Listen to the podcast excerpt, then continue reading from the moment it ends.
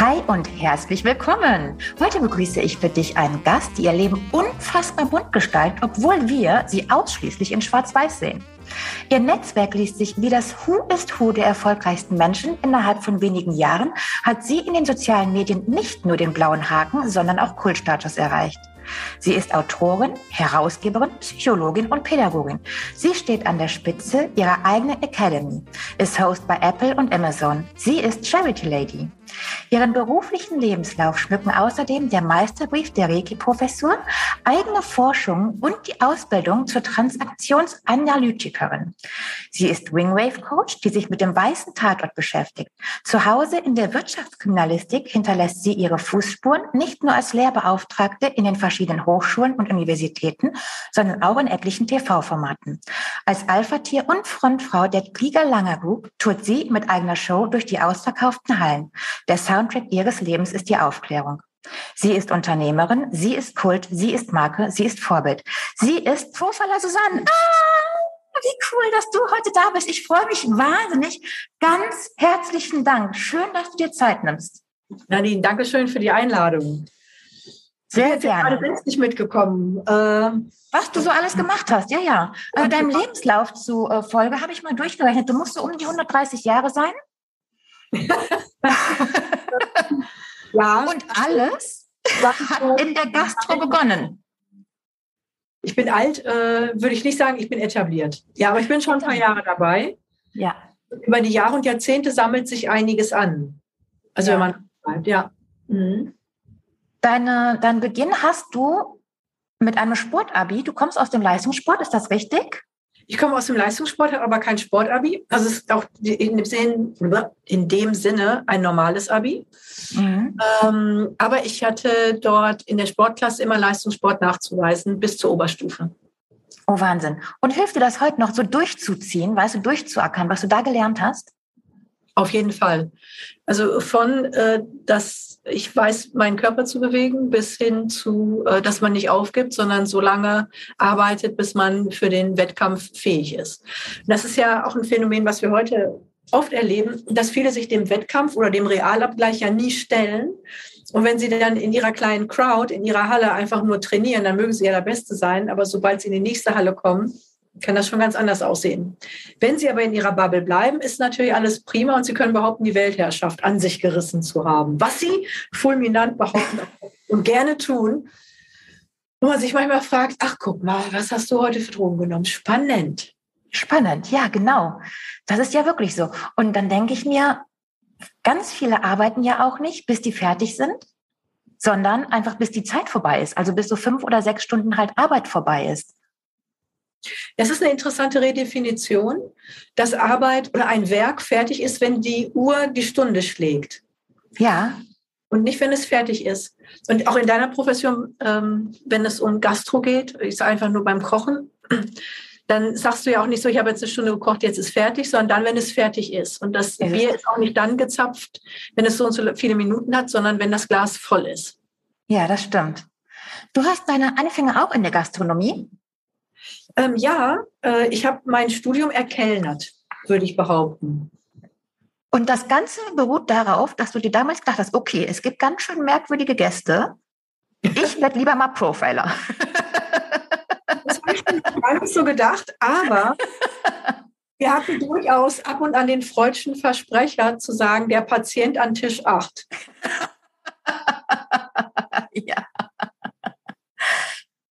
Und hast du denn in der Gastronomie, also wo du dich entschieden hast, okay, ich muss mir jetzt mein Studium erkellnern, warum kam dir nicht Babysitting oder Nachhilfelehrer in den Kopf, sondern du hast gesagt, nee, es soll Gastronomie sein. War das eine richtige Entscheidung oder bist du so reingerutscht?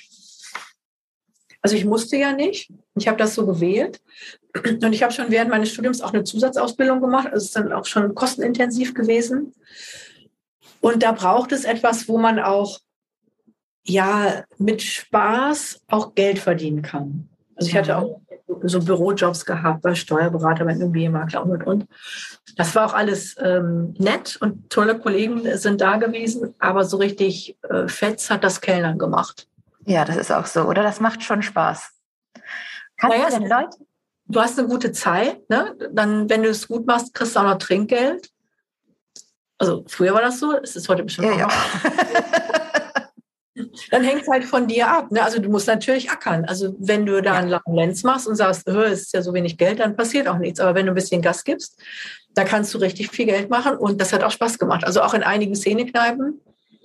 Ähm, das war schon cool. Also ich kann jetzt nicht sagen, dass es äh, eine Mühsal war. Auch das Team ja. hat ja zusammengeschweißt. Also wenn du bis morgens um drei, vier Uhr kellnerst und mit der ganzen Truppe dann nochmal um Häuser ziehst, das hat auch was. Das stimmt. Das ist cool und das erleben wenige. Und Konntest du damals oder so im Laufe der Zeit, was du jetzt alles gelernt hast, kannst du Menschen an ihren Bestellungen lesen? Also wenn so jemand ganz viele Sonderwünsche hat, sagst du so, der hat Geltungsdrang ich glaube, die Art der Bestellung der Sonderwünsche äh, würde aufdeckender sein als die Sonderwünsche selbst. Also es gibt ja auch einige, die wir Foodkrüppel nennen. Gastro. Also die Programm dies nicht oder jenes nicht.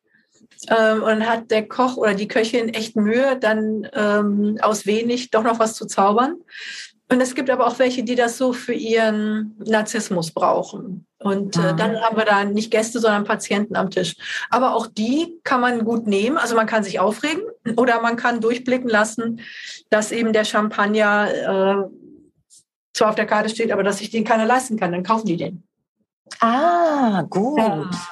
Ach, guck mal. Oh, darüber müssen wir aber nochmal sprechen. Ja.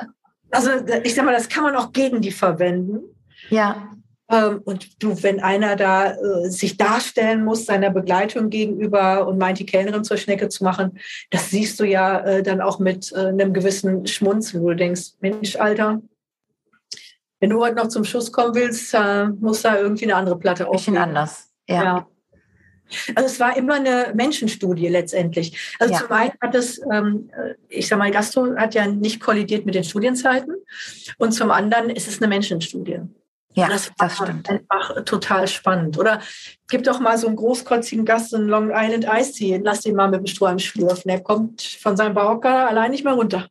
Ja, ja, und wie sich das Verhalten eines Menschen ändert mit steigendem Alkoholkonsum und im Laufe der Zeit, ne? Ist schon cool.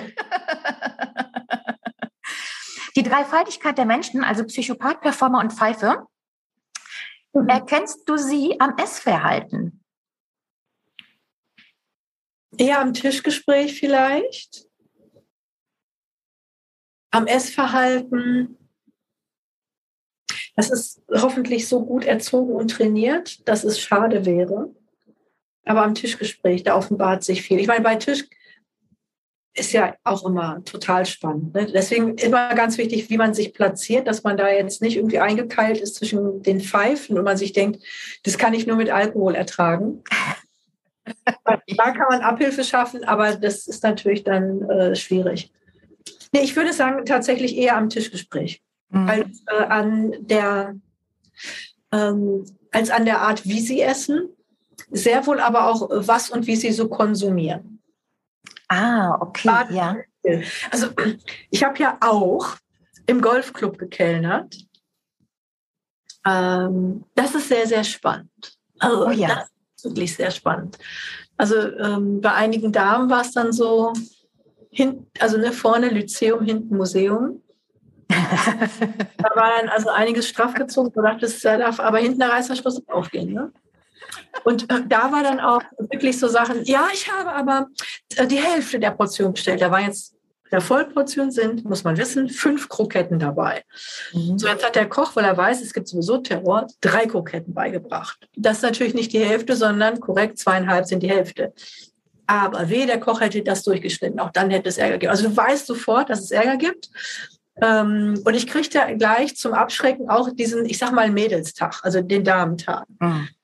Und habe mir dann nach den ersten zwei Happenings, will ich das nennen, ich, ach du meine Güte, das horrende Honorar, was sie mir hier zahlen, das macht das nicht so ganz wett. Und habe mir dann überlegt, das muss anders werden, also flute ich die Weiber direkt mit Prosecco an. Das heißt, ich hatte schon mal die Tabletts mit Prosecco dann äh, fertig. Also das letzte Loch war quasi direkt vor der, ähm, ja, ich sag mal vor dem Balkon, sodass ich wusste, halbe Stunde noch, dann kommen sie rein. Ja. Dann habe ich erstmal für jede ähm, ein Prosecco aufgemacht und das gleich erstmal gegeben. Das habe ich denen auch auf Rechnung geschrieben, bin ich eiskalt gewesen. Sondern ging das mit der Stimmung. Und dann wurde das nicht mehr so schwierig.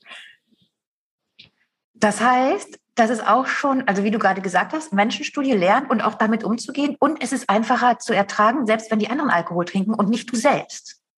Das ist ja der Gag. Ja. Also der absolut, also letztendlich, der gibt, deswegen gibt es ja auch diese zwei Schnapsflaschen, du sollst ja immer mittrinken. Dann sagst du, ja, ich trinke lieber das, wenn ich darf. Ja, ja, nimm deins, da ist Wasser drin oder Sprudel oder so. Ja. Bist ja sonst nach zwei Stunden bist du Sternhagel voll und kannst gar nichts. Ja, richtig. Aber es wird immer interessanter. Also viele sind ja auch sehr zutraulich dann im Gespräch. Mhm.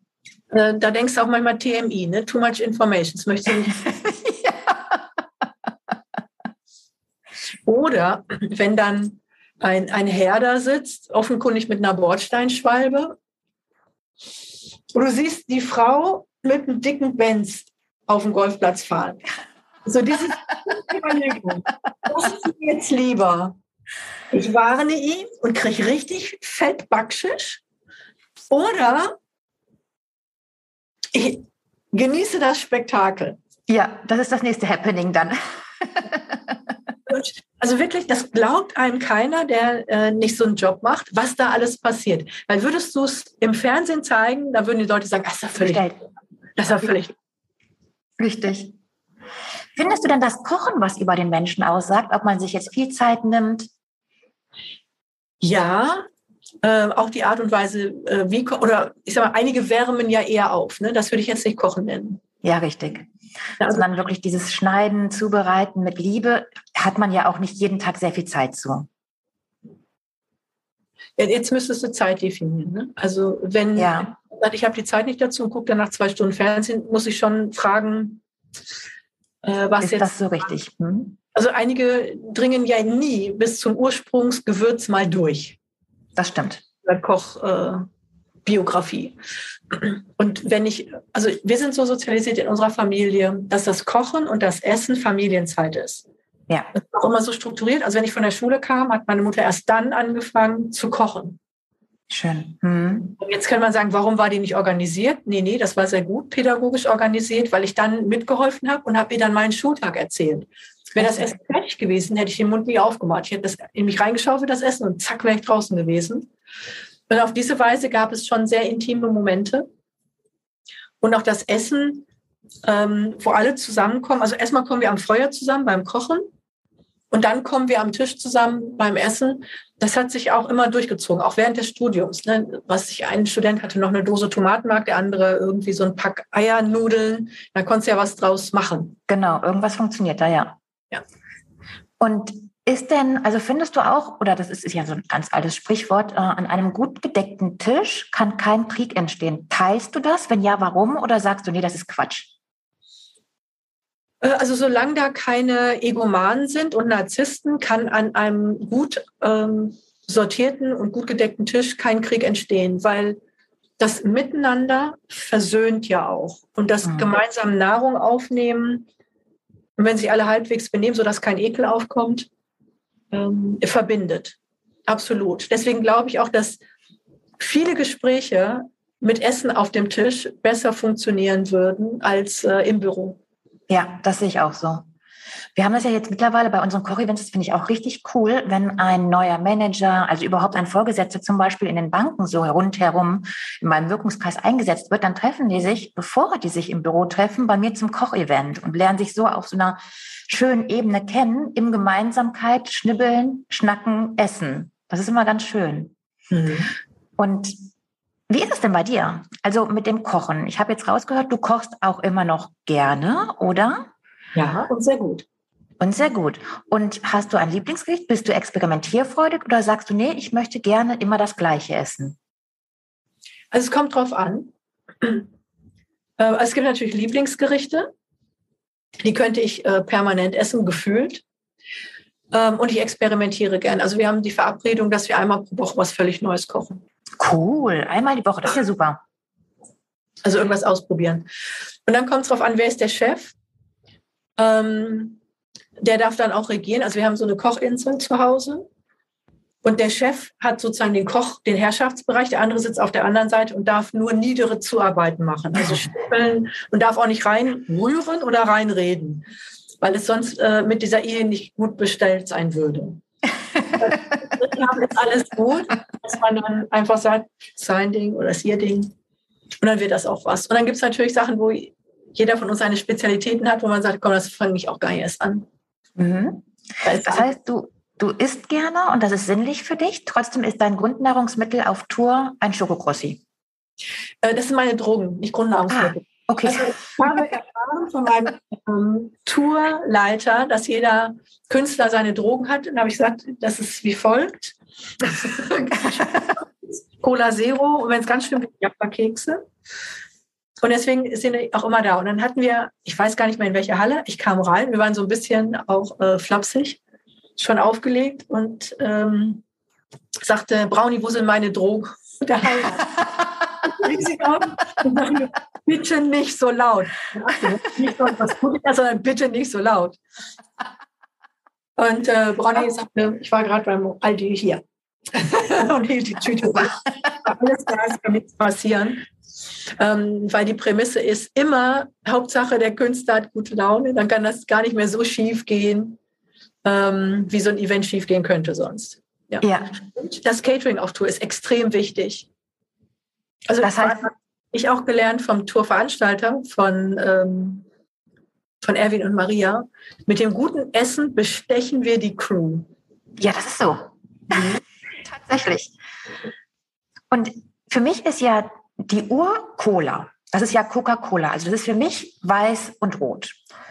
Und ein Tampon ist für mich weiß mit einem blauen Bändchen. Das ist ja OB. Also das ist, ich käme ja auch nie auf die Idee zu sagen, oder damals, als Romy auch klein war, wir gehen Windeln kaufen, das waren Pampers, ne?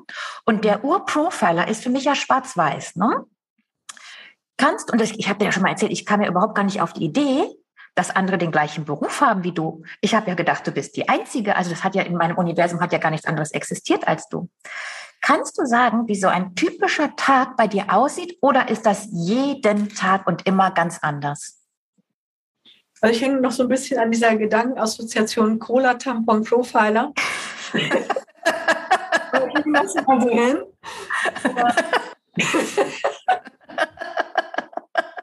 das. Also, also das ist so ein typisches Tischgespräch, wenn man schon mal einen Sitzen hat. Ne? sind wir darauf gekommen? Nee, es macht aber irgendwie schon auch Sinn. ähm, also ich bin ja nicht Kommissar, wie das die Leute so aus dem Fernsehen vermuten, und suche nicht den einen Täter. Das heißt, ich rocke nicht beim Tatort auf, lese den Tatort aus und ähm, finde den dann, sondern ich bin Profiler, das würde man im IT-Sprech als Systemanalysten bezeichnen. Ah, okay. Das heißt, wir suchen den Fehler im System. Das ist dann auch viel Denk- und Hirnarbeit. Der Kommissar hat die Aufgabe, den Täter dingfest zu machen, damit der schon mal nichts mehr macht. Ja. Profiler haben den Job zu gucken, was läuft im System schief, dass irgendeiner so einen Quatsch machen konnte. Weil dass wenn das überhaupt so weit gekommen ist. Genau, weil wenn das System hält, dann kann, selbst wenn einer eskalieren will, das nicht tun. Und das ist das vor allem natürlich in der Wirtschaft wichtig. Das heißt, mein typischer Tag ähm, besteht darin, jetzt meine, wenn es um Ermittlungen geht, also die Aufklärung von Fällen, ich bin sehr früh auf den Beinen, ich bin spätestens um fünf im Büro, weil dann will noch keiner was von mir. Mhm. Dann beginne ich ähm, an der Akte sozusagen zu arbeiten und mir zu überlegen, was fehlt eigentlich alles. Mhm. Also oft bekomme ich natürlich was äh, geliefert, aber das ist erstmal nur ein Packende. Dann wird äh, mit allen auch geschaut, diskutiert. Also Profiling ist immer eine Teamarbeit. Was fällt uns ein? Was fehlt uns? Wo haben wir nicht genug? Wo ist nicht glaubwürdig? Das heißt Besprechung, Besprechung, Besprechung, Hirn in Hirn. Dann wühlst du dich durch deine Matrixen und Konzepte, äh, um dem beizukommen. Und telefonierst, bis in Anführungsstrichen der Arzt kommt, mhm. weil irgendein Kollege wieder irgendwas weiß von irgendwem, der da irgendwo aufgetaucht ist. Und dann führt sich der Faden immer weiter. Es ist relativ hektisch und relativ unplanbar. Also selbst wenn ich um fünf am Schreibtisch sitze, bin ich dann nicht um fünf wieder weg, sondern das geht sehr lang. Das ist die Aufklärung von Fällen. Und wenn die Akte dann sozusagen vollständig ist, machen wir ein Weißbuch für den Mandanten, sodass die wissen, wie sie vor Gericht oder in der Öffentlichkeit mit der Sache umgehen. Und dann kläre ich auch noch Menschen auf. Das wäre dann, wie du es angesprochen hast, die Bühnenshow oder äh, hier Podcasts oder oder. Und das friemel ich irgendwie in diesen Alltag rein, ähm, weil mir das auch total Spaß macht. Wir da auch unglaublich viele Erhellungen haben, ja auch im Austausch äh, mit anderen Influencern. Und bei der Bühnenshow ist es so, dass sich das quasi alles auf On the Road verlagert und ähm, ein paar weniger Stunden hat, weil ich dann ja ein paar mehr Stunden in der Venue, wie man so schön sagt, in der Halle bin. Und das musste ich auch erst mal lernen. Also Erwin, der Veranstalter, hatte mich angerufen. Ich saß gerade im Auto. Äh, und nein, ich bin nicht gefahren, ne? Die Verkehrspolizisten hier. Ähm, und sagte, möchtest du eine, eine Abendshow haben? Ich sage, wie Abendshow? Ja, eine Bühnenshow. Ich sage, ja. Natürlich. Des Wissens, was das ist und was das bedeutet. Und dann hatten wir uns ja zehn äh, Venues überlegt, also zehn Veranstaltungen überlegt. Ja. Und dann habe ich festgestellt, nee, eine Speech geben, also einen Vortrag halten, ist wirklich was anderes als eine Abendshow. Und trotzdem hat man äh, mir das nachgesehen, dass ich keinen Plan hatte und das zusammengestöpselt habe. Und ähm, dann ist es ziemlich groß geworden. Und jetzt geht es im September mit der nächsten Show los, mit der zweiten. Du hast zu mir mal gesagt, also ich war ja in Bamberg damals auf deiner Show und für mich ist das ja, also das war ja super professionell und Du hast ja. gesagt, die erste Show, die du gespielt hattest, hatte nichts mehr mit der letzten zu tun. Das heißt, in diesem Prozess ändert sich auch noch mal alles. Ja. Weil du lernst oder, oder weil dein Team sagt, pass mal auf, wir fügen das noch zu, oder weil die Welt so schnell funktioniert, dass du neue Sachen einbauen willst. Äh, ich fange mal vorne an. Also, dass es so professionell aussieht, liegt am Team, nicht an mir. Ja. Ähm, ich habe sensationell Ton- und Lichttechniker bekommen. Also, wie gesagt, das ist Wahnsinn. Ich hätte, wie gesagt, nie, nie gedacht, wie viel Aufwand das ist, was es überhaupt alles braucht. Und ich habe in der ersten Halle entschieden, ich werde nie, nie selbst so ein Event veranstalten. Never, ever. Zwei 18-Tonner, ein Nightliner, never, ever. Allein morgens das Besteck in die Schublade dazu kriegen und abends wieder auszuräumen, nee. Also vor allem, es läuft ja ständig was schief. Ja. Aber so, also das liegt nicht an mir, dass das professionell aussieht. Und ähm, das ist wohl typisch, dass die erste Show mit der letzten nichts mehr gemeinsam hat. Das liegt aber daran, dass das, was ich mir überlege, was toll ist, nicht unbedingt ankommt. Aha. direktes Feedback, ob die Leute dich mit großen Augen angucken und sagen, und wann kommt jetzt der Gag? Äh, oder ob sie quasi loslachen. Und dann wird on the fly verändert. Also es ist, wie man so schön sagt, ein Bananenprodukt. Es reift beim Kunden. war nichts mega am Anfang, aber äh, tatsächlich verändert sich das. Und dann äh, habe ich auch völlig falsch geplant. Also äh, ich habe ja nicht geplant, dass man äh, die Lache einkalkulieren muss ins Zeitmanagement. So, ja, Natur kostet Zeit und je größer die Halle ist, desto länger ist der Lacher. Das wusste ich auch nicht. Und weil der Lacher rollt bei mir vorne an der Bühne los bis ganz nach hinten und kommt von hinten wieder zurück. Und dann kann ich erst weiter quatschen. Sonst haben die eine Zeitversetzung, wie bei Zoom hier zum Beispiel. Ja. Und kommen nicht zurecht. Und diese Zeit, die muss ich aussitzen. Und dann habe ich tatsächlich eine Dreiviertelstunde zu wenig geplant. Also zu viel reingemacht. Ja, ja, ja, logisch, weil du hattest immer diese Pause mit dem Lacher hin und her. Genau, die musst du planen. Also die musst du einkalkulieren. Und dann denkst du dir, oh, ich mache mal so zwei, zweieinhalb Stunden schon, dann sind es dreieinhalb. Das ist schwierig. Ja. das und, ist ja wahnsinnig interessant. Ja, und vor allem der Gag ist, jede Stadt ist anders. Mhm. Das heißt, du kannst exakt das gleiche Programm am nächsten Tag nur 60 Kilometer weiterspielen. Und die Leute gehen da zum Lachen in den Keller. Also die machen so, ja, dass sie laut lachen. Ja, dann fehlt dir eine Viertelstunde. Ne? das ist genauso blöd. Okay. okay, was machst du jetzt? Ne? Ja. Spannend. Und so rückblickend betrachtet, finde ich, meine Karriere ist sehr gerade ausgelaufen. Als ich aber verschiedene Situationen durchlaufen habe, habe ich manches Mal gedacht, okay, wieso jetzt dieses Zickzack, warum diese Schlaufe erneut laufen? Und erstmal würde ich ja jetzt auch sagen, so ein so eine Wingwave-Ausbildung, was hat das jetzt mit dem Profiler zu tun? Du aber siehst ja den ganzen Menschen immer. Das heißt, hast du damals, als du jede deiner Ausbildung, ich habe sie ja versucht auszudrucken, da war ja die Druckerpatrone leer, ne? also als ich mal von der Seite alles kopieren wollte, was du alles gemacht hast, hast du jede deiner Ausbildung schon mit deinem Ziel geplant? Oder sagst du, okay, das habe ich gemacht, weil das damals für mich cool war, wichtig war und rückblickend denkst du, boah, krass, wie geradeaus das alles aufeinander aufgebaut hat? Ich glaube, dass eine Biografie immer erst rückwärts verständlich ist. Ähm, ich bin in dem Sinne auch ein Chaot und habe gar keine Ziele. Das macht mein Team wahnsinnig. Mhm. Ähm, aber ich gehe nicht her und sage, äh, ich möchte das und das erreichen. Also ich hätte nie an eine Bühnenshow gedacht. Nie. Ja. Ich hätte auch nie an TV-Shows gedacht bei Apple TV. Nie. Ja. Aber äh, als unruhiger und kreativer Geist nutze ich jede Chance, die sich anbietet. Und so ist es auch mit den vielen Ausbildungen. Das hat mich interessiert und ich will der Sache immer auf den Grund gehen. Ja. Jetzt das Jüngste in dem Sinne war, glaube ich, tatsächlich Wingwave. Und ich habe gesehen, was es bei meinen Mandanten bewirkt, wenn ich sie als Instructor und Profiler dahin schicke, um sich vor Gericht vorzubereiten. Aha. Dann machst du die Ausbildung jetzt gerade auch noch. Nicht, dass ich es anwende, aber dass ich wirklich begreife, wie das funktioniert. Ja. Und tatsächlich habe ich es dann direkt auch anwenden können, dürfen, sollen, müssen, weil ich auch für äh, einen Vlog mit einer meiner Mitarbeiterinnen bei Herrn Professor Fischel war, der die Rechtsmedizin ähm, da hat in Hamburg. Und ein typischer, ich sag mal so, Pathologenhumor, sagt er, lass uns, uns doch einfach mal ähm, da in die Seele gehen. Ja, ja. Und da liegt auch keiner. Tür auf, bam. Oh mein Gott. Natürlich. Und ähm, dann musste ich bei meiner Mitarbeiterin Notfallhilfe betreiben. Boah, Wahnsinn. Ein bisschen davon schon.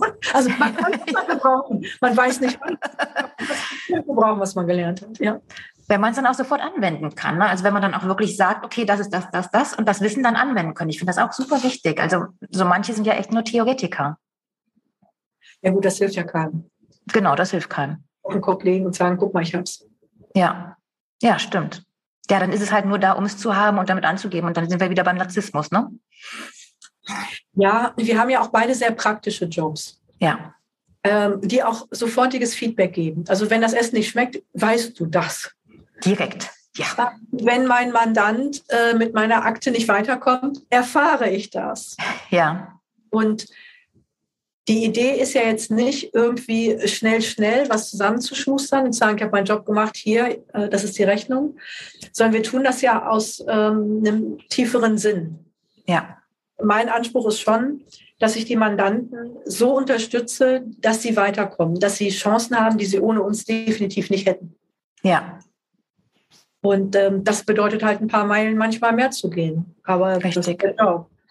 Deswegen ja, ja. ich manchmal Augen auf bei der Berufswahl. Ein Kellner kann ja auch nicht hergehen und sagen, mich bedient auch keiner. ja.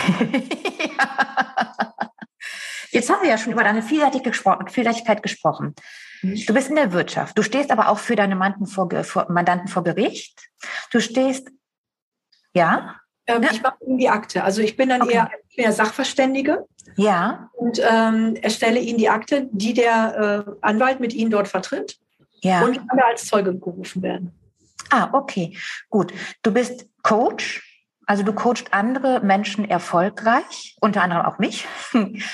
Was davon machst du am liebsten? Also sagst du oder macht dich diese, findest du einfach diese Vielseitigkeit geil? Weißt du, ich mag das ja auch total gerne, dass ich so ganz viele verschiedene Sachen mache und nicht nur den ganzen Tag Catering, sondern die Ferienwohnung, jetzt die Kochevents, ein ganz normales Mettbrötchen, weißt du, und das, damit kommst du ja auch mit ganz vielen verschiedenen Menschen wiederum in Berührung. Denn mein Mettbrötchenkunde würde ja niemals ein 100 Euro Kochevent bei mir buchen. Ist das bei dir auch so oder sagst du, nee, also mir ist Oben drüber steht ganz groß immer Aufklärung, aber mir ist schon die Bühnenshow am wichtigsten. Also ganz oben drüber steht tatsächlich Aufklärung und das ist das Wichtigste. Mhm. Dann frage ich mich, äh, wie können wir das gestalten, wenn ich Mandanten nur für Gericht vorbereiten würde? Äh, würde ich immer nur singulär arbeiten, also gefühlt eins zu eins. Mhm. Und wenn es nur die Ermittlung wäre, würde ich sicherlich auch da einen sehr guten Job nach wie vor machen. Aber es gibt zwei Spiele zu spielen. Es gibt das äußere Spiel, äh, beispielsweise da die Spielregeln vor Gericht zu beherrschen ähm, und, und, und. Und dann gibt es aber das innere Spiel, auch seine Nervosität zu beherrschen im Auge des mhm. Feindes vor dem Richter. Ja. ja wenn man den Gegner dann nochmal sieht. Und deswegen auch Coach oder Mentor, wie auch immer man das nennen möchte. Ich bin ja auch Instructor für mentale Sicherheitsarchitektur. Das gehört dazu für mich. Ja. Eben auch gerade, weil ich sehe, dass die wenigsten Coaches für diesen, ich sag mal, Hardcore-Bereich vorbereitet sind. Also da ja. geht es immer irgendwie so Ziele oder so. Aber wer äh, ist spezialisiert darauf, jemanden für als Opfer für eine Gerichtssituation vorzubereiten, wo derjenige über Tage seinen Täter sehen muss, sich die Lügen auch des Anwaltes der anderen Seite anhören muss. Das wissen viele Laien gar nicht. Der Anwalt darf vor Gericht lügen. Das ist erlaubt. Unfassbar. Und ähm, auch, äh, dass äh, ein Richter eine Akte bearbeitet und nicht nach Gerechtigkeit schaut, sondern eine sehr eigene juristische Denk hat. Darauf muss ich die Leute vorbereiten, weil sie sonst völlig überfordert auf einem fremden Spielfeld eigentlich nur versagen können. Ja. Das heißt, ich muss das Gesamtpaket ihnen anbieten können, um meinen eigentlich originären äh, Beruf in einer Sache zu ermitteln und dort für Gerechtigkeit zu sorgen, um das überhaupt umzusetzen. So, und wenn ich das eins zu eins mache, da muss ich mich natürlich fragen, wenn ich diese Kompetenz nur immer Einzelnen, die das auch bezahlen können, zur Verfügung stelle, mhm. gibt es nicht die Möglichkeit, dass auch, jetzt mal frech gesprochen, Lieschen Müller, der Bäckerei-Fachverkäuferin, die genauso Mühe hat, mit merkwürdigen ja. Menschen zur Verfügung zu stellen, äh, die aber gar keine Chance hätte, an diese Kompetenz zu kommen, weil sie das Kleingeld nicht hat. Richtig. Und deswegen ähm, auch ich sag mal, dieses Laute auf Social Media aufklären oder die Bühnenshow, die natürlich im Vergleich jetzt zu dem, was der Mandant für seine Gerichtsverhandlung bekommt, brutalst reduziert ist äh, und dennoch sehr viel Wissen vermitteln sollen, was läuft eigentlich hier in der Welt, auf dass die Menschen sich selbst schützen können. Also ich habe auch immer einen True Crime Fall dabei. Ja. Und ich glaube, dass viele Leute irritiert sind, ähm, welchen Verbrechen und welcher Gewalt sie in Wahrheit ausgesetzt sind. Also ja. Sie merken, da stimmt was nicht, können aber jetzt nicht sagen, welches, welcher Paragraph verletzt wurde oder welches Rechtsgebiet das auch nur ist. Und viele denken ja auch dadurch, dass ja diese mangelnde Aufklärung fehlt, dass es ja an ihnen liegt. Das finde ich auch immer ganz schlimm. Also als ich damals 20, Jahr, 20 Jahre war, vor Gericht stand, da dachte ich auch, okay, ähm, du bist echt der allerschrecklichste Mensch der Welt, weil du natürlich eben diese Aufklärung, wie du sie bietest, gar nicht hast und gar nicht daran kommst. Und das ist ja auch etwas, was ein Anwalt dir nicht gibt. Ne? Und für den ist es täglich Brot. Und wenn wir als Normalus einmal im Leben vor Gericht stehen, ist das einfach dramatisch. Äh, absolut, ja, ja, absolut. Ich glaube, man hat als Betroffener kaum eine Chance zu begreifen, was da läuft, weil man ja auch dem, der Gehirnwäsche oft von Tätern ausgesetzt ist, also gerade in der Wirtschaft. Ja. Und wenn du die Erfahrung nicht hast, an was willst du es abgleichen? Also dein privates Umfeld ist sicherlich ähnlich überfordert und kann es nicht einordnen. Ja. Der Anwalt hat kaum Zeit für dich und hat auch keinen therapeutischen Auftrag, sage ich jetzt mal frech. Genau. Der denkt auch nur in Anführungsstrichen Paragraphen. Das ist auch sein Job. Äh, wir Profiler denken ja nochmal in größeren Sinnbezügen und stellen die Vergleiche her und ermitteln auch mit, sodass wir dem Anwalt auch dann mitteilen können, in welcher Schadenstiefe ist überhaupt etwas passiert. Mhm. Und ähm, ich könnte mir vorstellen, dass wenn die Leute darüber aufgeklärt wären, vollumfänglich, was was in Wahrheit bedeutet, also rein legal, ja. Dass sie die Kraft haben, sich viel besser abzugrenzen. Ja, reinweg Fakten. Das stimmt. Wenn du hast ja jetzt so unfassbar viel Berufserfahrung und bist ja dann auch natürlich immer wieder in Berührung mit Narzissten und sprichst ja auch ganz viel darüber. Erkennst du einen Narzissten auf 20 Meter Entfernung? Kannst du sagen, so, wenn du kurze Worte mit demjenigen gesprochen hast, abhaken weiter? Also man kriegt schon ein Gefühl dafür, das würde ich sagen. Ja. Und Narzissmus, was ist das überhaupt? Also dieses, ich denke manchmal, ich habe ja in Nepal gekocht und da kommt das vielleicht gar nicht so vor. Und da denke ich mir, ist das vielleicht eine Wohlstandskrankheit? Gibt es das vielleicht nur in Europa, in so reichen Ländern, wo wir so im Fokus haben, uns selbst verwirklichen zu müssen, das Individuum in den Vordergrund zu stellen und selber nicht zu verlieren? Kann das daran liegen? Oder, denn ich habe das Gefühl, also damals in meinen Zwanzigern, also mein Sohn würde jetzt sagen, im letzten Jahrtausend, da wäre es, kannte ich das Wort Narzissmus gar nicht. Sind die mehr geworden? Waren wir nicht aufgeklärt? Ist das im Laufe der Zeit gekommen? Also Narzissmus äh, ist jetzt keine Zivilisationskrankheit, sondern eine psychische Störung, keine Krankheit, sondern eine Störung. Und als Faustregel sagt man, Narzissmus entsteht, wenn in den ersten Tagen und Wochen der Glanz im Auge der Mutter fehlt. Mhm. Also dieses neue Wesen ist nicht als neues, eigenständiges Wesen willkommen, sondern eher Accessoire. Ja. Und dann sind wir ähm, vielleicht in unserer Wohlstandsgesellschaft so, dass äh, sich Narzissmus auch entsprechend ausgestalten kann. Ja. Ähm, ich sag mal, wenn jetzt der kulturelle Hintergrund so ist, dass man ein neues Lebewesen äh, wirklich bewusst auch noch mal mehr wahrnimmt und nicht nur auf seinen eigenen Ego-Trip landet, ja. dann kann das auch schon nicht mehr so entstehen. Dann kann auch eine Gemeinschaft, äh, gerade eine dörfliche Gemeinschaft, sehr helfen, ähm, ich sag mal, das auszutarieren. Aber in unserer, in Anführungsstrichen, Wohlstandsgesellschaft sind die meisten doch sehr viel einsamer als in jedem kleinen Dorf. Ja. Ja. Ärmeren äh, Gegend. Und ich glaube, das ist eher das Problem, dass in dieser Masse von Menschen viele extrem einsam sind und äh, man gar nicht mitbekommt, was Einzelnen geschieht. Ja. Und so kann sich Narzissmus auch ausgestalten. Ähm, dass, ich sag mal, dieses äh, frische Wesen dann Eltern ausgesetzt ist oder äh, anderen Menschen ausgesetzt ist, die nicht bereit sind, diese, dieses Wesen, diese Person zu sehen, sondern das nur als Accessoire nutzen. Und das spürt ein Wesen, als ob es ja. jemanden bedienen muss äh, oder ja. ob es gekommen ist. Ja. Und wie ist das denn bei dir? Also wenn du kannst, also du sagst ja ganz oft, ach weißt du, das ist die Persönlichkeit von demjenigen, der ist nicht so wie ich. Kannst du wirklich vieles so dann abtun und trotzdem mit dem Menschen klarkommen? Oder kannst du auch noch zutiefst menschlich verletzt sein? Oder weißt du, bist du da durch deine berufliche Tätigkeit einfach, kannst dich genügend abschränken vor menschlicher Verletzung? Oder passiert dir das, weißt du, passiert dir das auch noch, dass dich jemand überrumpelt, überrascht, du erst denkst, oh, der ist voll nett und dann wirst du enttäuscht und tut dir das dann weh? Also natürlich tut Enttäuschung weh, auch mir, ne? gar keine ja. Frage. Äh, ich glaube, dass ich, das eine ist Charakterstruktur, das andere auch schlichtweg Training in dem Beruf, vieles sicherlich eher sehe und ähm, innerlich denke ich oft, ich muss das ja auch nicht jedem aufs Bein binden, nach dem Motto, oh, das wird noch spannend werden, wenn es jetzt hier ein bisschen schwieriger wird in der Welt. Mhm. Und dann laufe ich auch gerne mit dem Ölkännchen rum und gieße noch ein bisschen Öl Feuer, damit es spannend bleibt den Tag. Und äh, guck mir das an, aber natürlich gibt es das immer mal wieder, wo mich jemand überrascht, ähm, in dem Ausmaß diesen Irrsinn zu leben. Und da rege ich mich auch auf oder bin dann auch äh, genervt, verletzt meinetwegen, äh, wo ich dann auch sage, sag mal, was macht ihr hier eigentlich? Ja.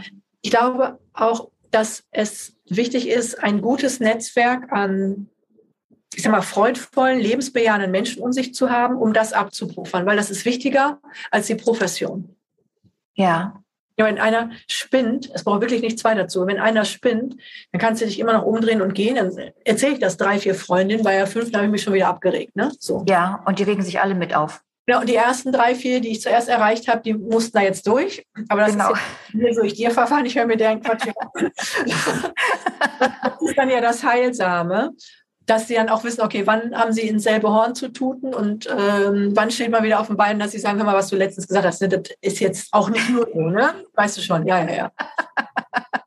Aber dazu hat man ja seine Crowd sozusagen. Ja. Und was ich äh, spannend finde, ist, ich erlebe es auch, äh, auch bei Geschäftspartnern, dass jetzt diese Pandemiezeit uns tendenziell nicht besser gemacht hat. Also es gibt nochmal einen ganz großen Gap zwischen denen, die so eine Virtual Reality Brille aufhaben, in ihrer ganz eigenen Welt sind, aber auf diesem Planeten einiges kaputt trampeln. Ja.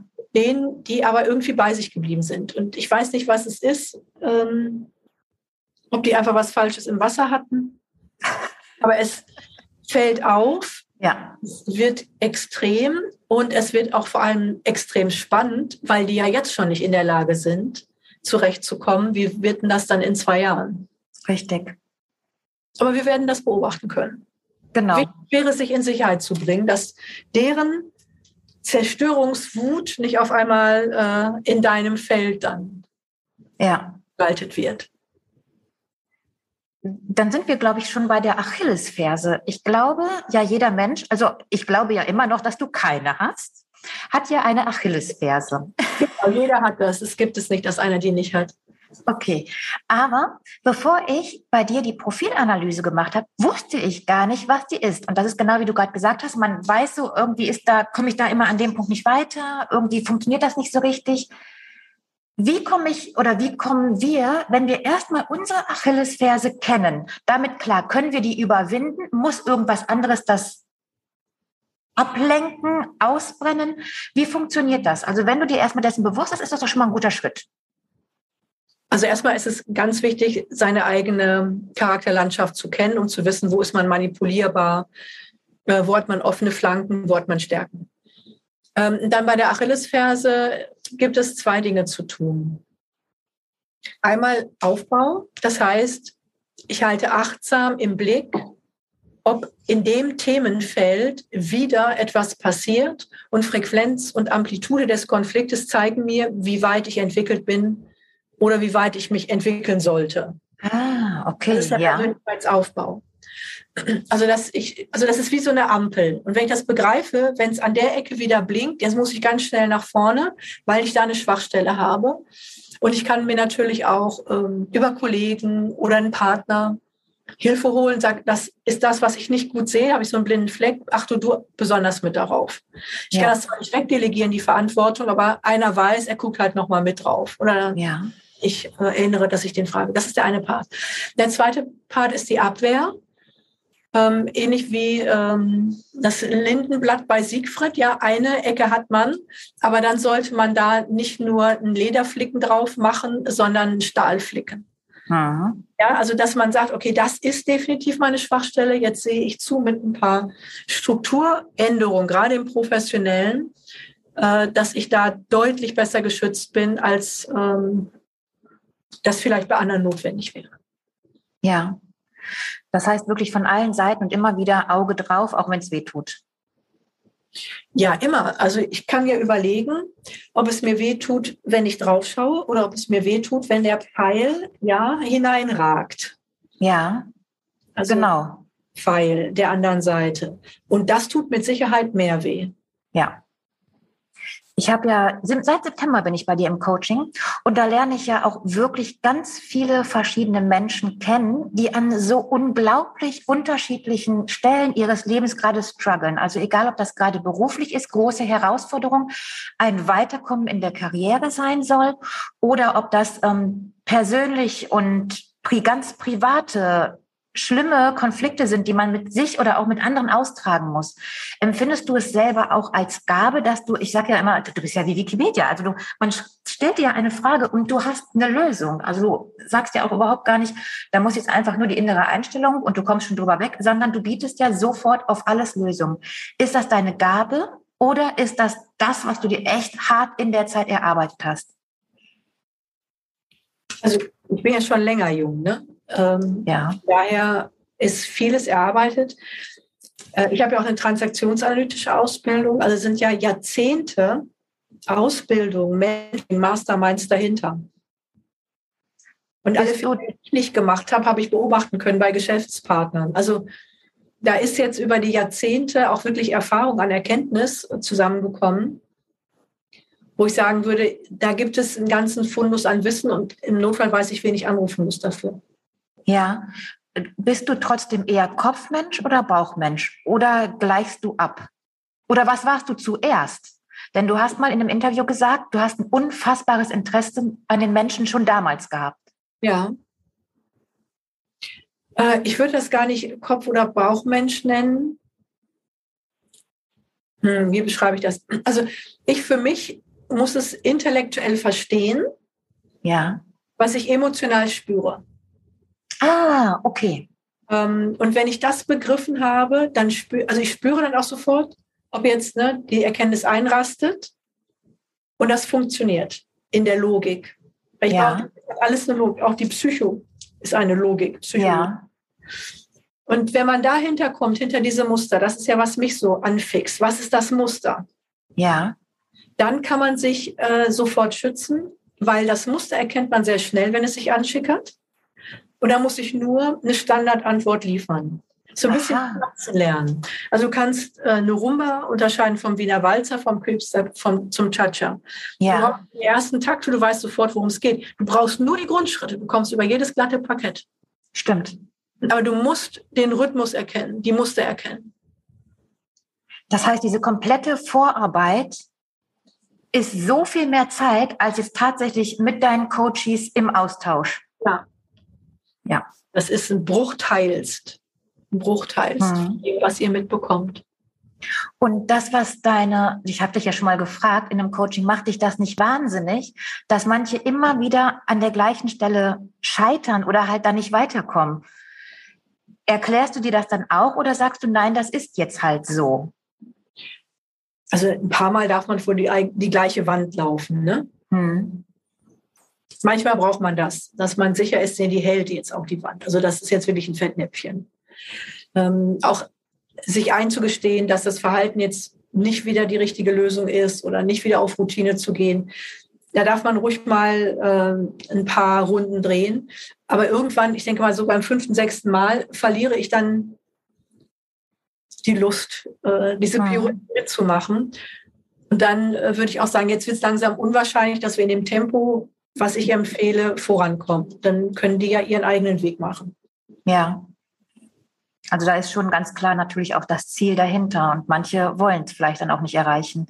Ich habe mal ein ganz schönes Sprichwort gehört von Lama Ole Nidal. Ich weiß gar nicht, ob das ein Sprichwort ist. Also er hat gesagt, manchmal muss man manche auch einfach volles Karacho vor die Wand laufen lassen, damit sie wach werden. Ja. Also ich glaube schon, dass sie die Ziele erreichen wollen, aber sie wollen den Preis nicht zahlen. Ah, okay, ja. Ähm, also genau wie irgendwas sehen im Schaufenster und sagen, oh, das will ich. Und wenn man den Preis sieht, ach nee, jetzt doch nicht. Und Ja. die Leute schauen selten auf den Preis und beschweren sich dann, wenn sie es nicht noch geschenkt bekommen. Ja. Aber das läuft halt nicht so im Leben. Und die, die bereit sind, den Preis zu zahlen, die unterstütze ich sehr gern. Und wenn die Leute meinen, ihnen wird alles geschenkt, dann können die ja woanders hingehen und sich das irgendwie vor die Augen meditieren, vors Innere. Dann ist es ja auch da. Das mag ich sehr gerne. Du sagst ganz oft, das ist hier ja kein äh, Kumbaya-Kurs. Weil ich auch glaube, dass es einiges Kriminelle am Kumbaya gibt. Ich glaube, dass viel Augenwischerei betrieben wird und es wird viel Hoffnung gesetzt da, wo ich sagen würde, da müsste, müssen Blut, Schweiß und Tränen hin, um das real zu machen und nicht irgendwie bla bla. Also ich hatte, glaube ich, vor, ja, letzte Woche einen Vortrag und da sprach auch eine über Mentoring und sagte, ähm, ja, macht euch nicht solche Ängste. Ihr seid genug, so wie ihr seid. Ich, bin, ich hätte richtig Lust gehabt, dir ins Gesicht zu springen, weil das ähm, Sabotage ist. Ja, Das Potenzial, was derjenige hat, reicht aus für geile Sachen mhm. als Anlage. ja, Dann ist die Frage, arbeitest du damit? Gehst du über deine Grenzen, nicht über die Grenzen anderer, sondern über deine Grenzen, Blut, Schweiß und Tränen. Und dann kannst du Erfolg haben. Aber das Talent macht es nicht. Das Talent ist wie ein Buch im Bücherregal. toll. Ja, Und deswegen kriege ich regelmäßig einen Knall, wenn es heißt, ja, du bist genug und äh, du darfst dich nicht irre machen lassen, bla bla bla. Natürlich darfst du dich nicht irre machen lassen. Ähm, das ist ja keine neue Information. Und sicherlich hat äh, jeder von uns Talent für richtig geile Sachen. Aber jetzt lass uns mal darüber reden, wer ist denn bereit, die Arbeit zu machen? stimmt. Also diese Star ähm, Leute, also zum Beispiel David Garrett, der ja, Ja. ge- gnadet äh, Geige spielt. Ähm, ja, aber immer mit Schmerzen. Ja, Mit Schmerzen. So, und bist du bereit, das zu tun? Du sagst, nee, ich will meine Vorabendserie gucken, ich will meine Chips fressen und dies und das. Ja, dann hast du eben keinen Erfolg. dass es immer auch in die Umsetzung kommt. Das denke ich auch ganz oft, ja. Oh Wahnsinn, wir haben, ich finde, So, wir haben sicherlich wahnsinnig, magst du genug. Also Wir haben- ich denke, magst du genug Talent haben, aber es bringt nichts, ne? weil es ist ja im Schlafmodus. was ist denn mit den Leuten, die so sagen, ja, das ist alles ähm, Mindsetting, also das, das musst du dir noch vorstellen und dann kommt das von alleine zu dir. Bullshit. Weil Gesetz das der Anziehung. Also jetzt mal ehrlich, ich liege auf dem Sofa, fresse Chips und stelle mir vor, ich werde schlank. Was passiert? Ich werde wirst nicht schlank, ja. So, das ist same, same. Ja, das ist ja toll, wenn du es dir vorstellen kannst. Und ohne Vorstellungskraft wird es auch nichts, keine Frage. Aber die Vorstellungskraft alleine ist keine drei Prozent. Ja. Hermann Scherer sagte so schön, 90 äh, Prozent des Erfolges sind der Weg auf die Bühne. Nicht auf der Bühne, sondern der Weg auf die Bühne. Ja, Wahnsinn.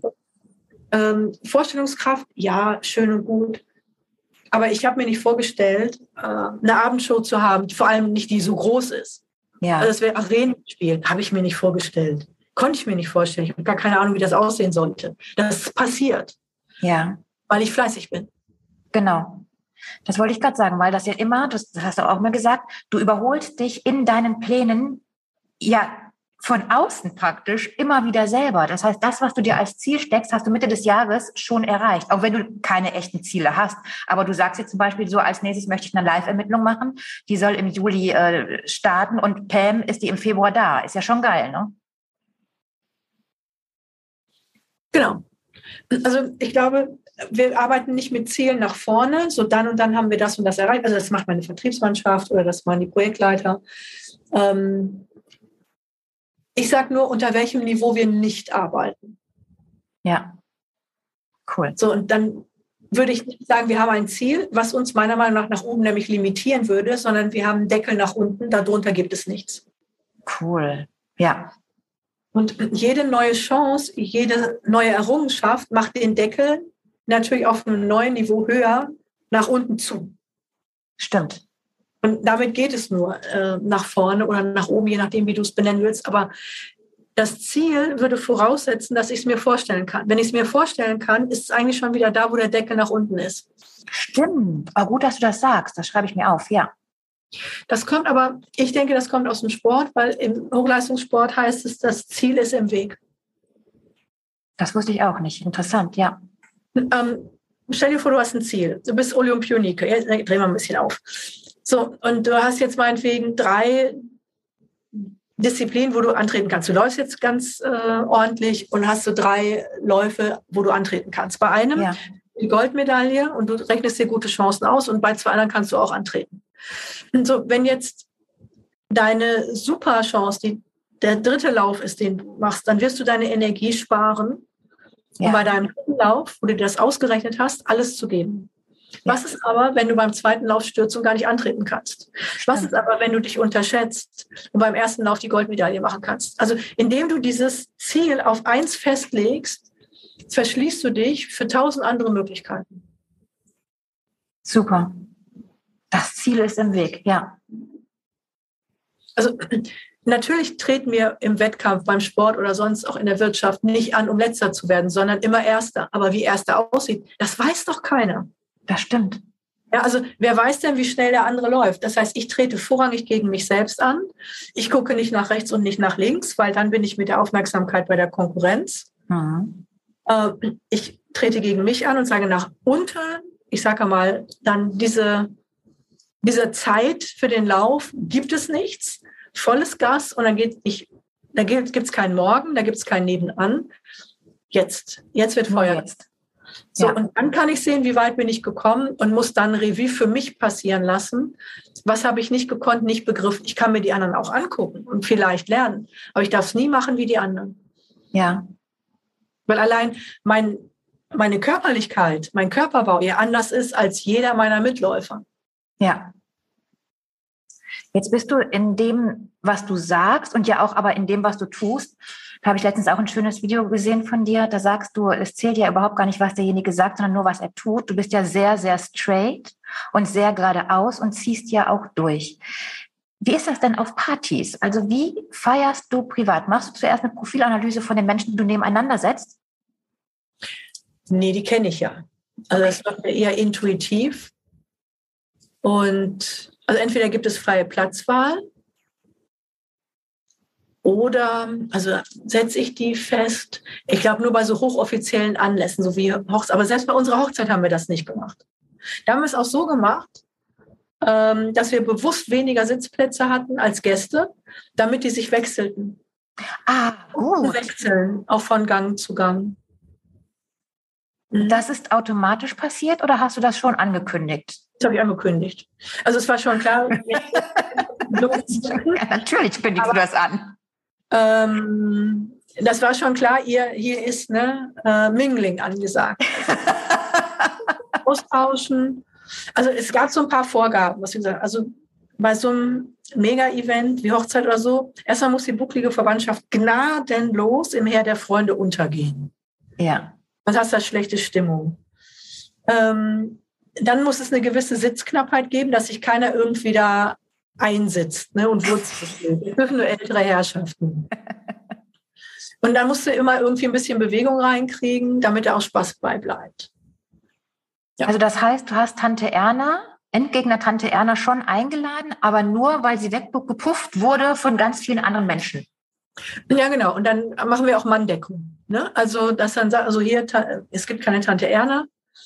Ähm, aber wenn wir jetzt eine schlimme Tante Erna hätten, dann hätten wir Manndeckung organisiert. Ne? Das sagen also von 10 bis 11 zuständig, Tante Erna abzulenken, davon irgendeinen Blödsinn zu machen. Okay. Und Tante Erna kriegt erstmal in ihren Nachmittagskaffee ordentlich Korn, dann geht das auch. Wieder erträglich. Also es, deswegen, ich sage, es ist immer nur eine Frage des Wie, nie des Ob. Wie sah dein Brautkleid aus? Hattest du rosa Puffärmel, Krönchen oh, und. Nein, nein, nein, nein, nein. Ähm, das hat eine Freundin gemacht, die auch Modedesign studiert hatte. Und ich hatte ähm, ein Etui-Kleid aus Wildseide und darüber, mhm. wir haben es Perlengardine genannt. Also so, ein, ähm, so einen durchsichtigen, mit Perlen besetzten Stoff, der lang war und eng. Das heißt, man würde dich auch privat gar nicht anders sehen als jetzt. Du bist da schon, du bist privat auch so, wie du jetzt bist, oder würdest du privat auch mal ein Blümchen hellblau gestreift? Nee. Nee. Abgelehnt. Nee. Ähm, also erstmal bin ich ja auch in dem Sinne faul. Also mhm. alles, was mir gefällt, auch an Kleidung, habe ich mehrfach im Schrank. Ich kann mich ja mit dem Schwarzen im Dunkeln anziehen. Ja. Und eine Freundin von mir, Tizi, ist ähm, Model und die ist öfter mal durch meinen Kleiderschrank durch und hat dann gesagt, das geht gar nicht.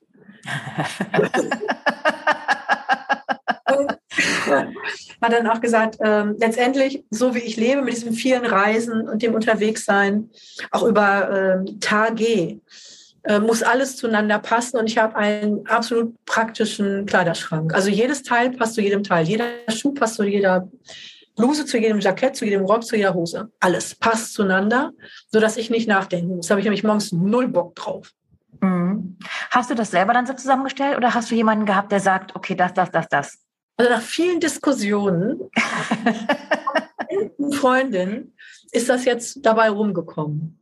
Cool. Jetzt kann ich es allein. Behaupte ich. Und dein Mann, zieht er sich, also zieht er sich auch so an oder sagst du, also der ist das komplett, äh, komplette Gegenteil, der hat äh, Holzfällerhemden den ganzen Tag an? Der hat auch keine Blümchenkleider an, nee. okay. ja, mega. Ich habe alle meine Fragen und noch mehr durch. Vielen lieben Dank für deine unglaublich viel Zeit und die ganzen Einblicke, auch privat, die wir von dir haben durften. Ein letztes noch. Du hast jetzt ein Kätzchen, das muss ich noch verraten, Flavia, die so süß ist und jetzt auch immer an den Coachings teilnimmt. Ja, sie drängt sich hier ins Studio. Das ist überhaupt, ähm, das mögen Katzen scheinbar sehr gerne. Hier diese große Höhle, in der alles stimmt. Und ich muss immer ein bisschen gucken, dass sie nicht auf der Tastatur rumläuft. Das hat sie schon mitgekriegt, dass dann große Aufregung immer ist. Und die Naja, ich kann mir auch vorstellen, ne? das ist ja bei meinen auch so, so ein Bildschirm, wo immer das, äh, der Mensch da drin wechselt. Also das ist natürlich schon sehr interessant. Absolut. Oder auf Laptops schlafen, die warm sind. Bombe. Ja. Susanne, herzlichen Dank. Ich freue mich total, wenn dieser Podcast rauskommt. Und ich glaube, unsere Hörer hören sich den ganz oft an, weil so viele coole Informationen rausgekommen sind. Dankeschön. Ich bedanke mich, dass ich dabei sein durfte. Vielen Dank für die inspirierenden Fragen und weiterhin viel Spaß beim Erfolg, Nadine. Dankeschön. Tschüss.